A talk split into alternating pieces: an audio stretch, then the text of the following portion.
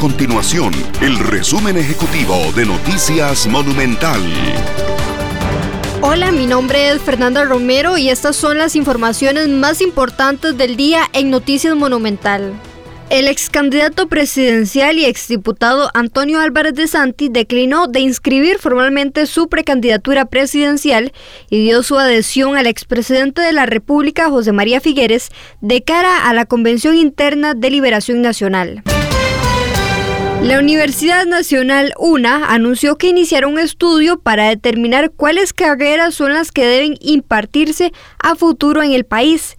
El análisis tomará en cuenta las necesidades del mercado y otros aspectos, además permitirá dejar de lado temáticas de estudio que podrían encontrarse obsoletas.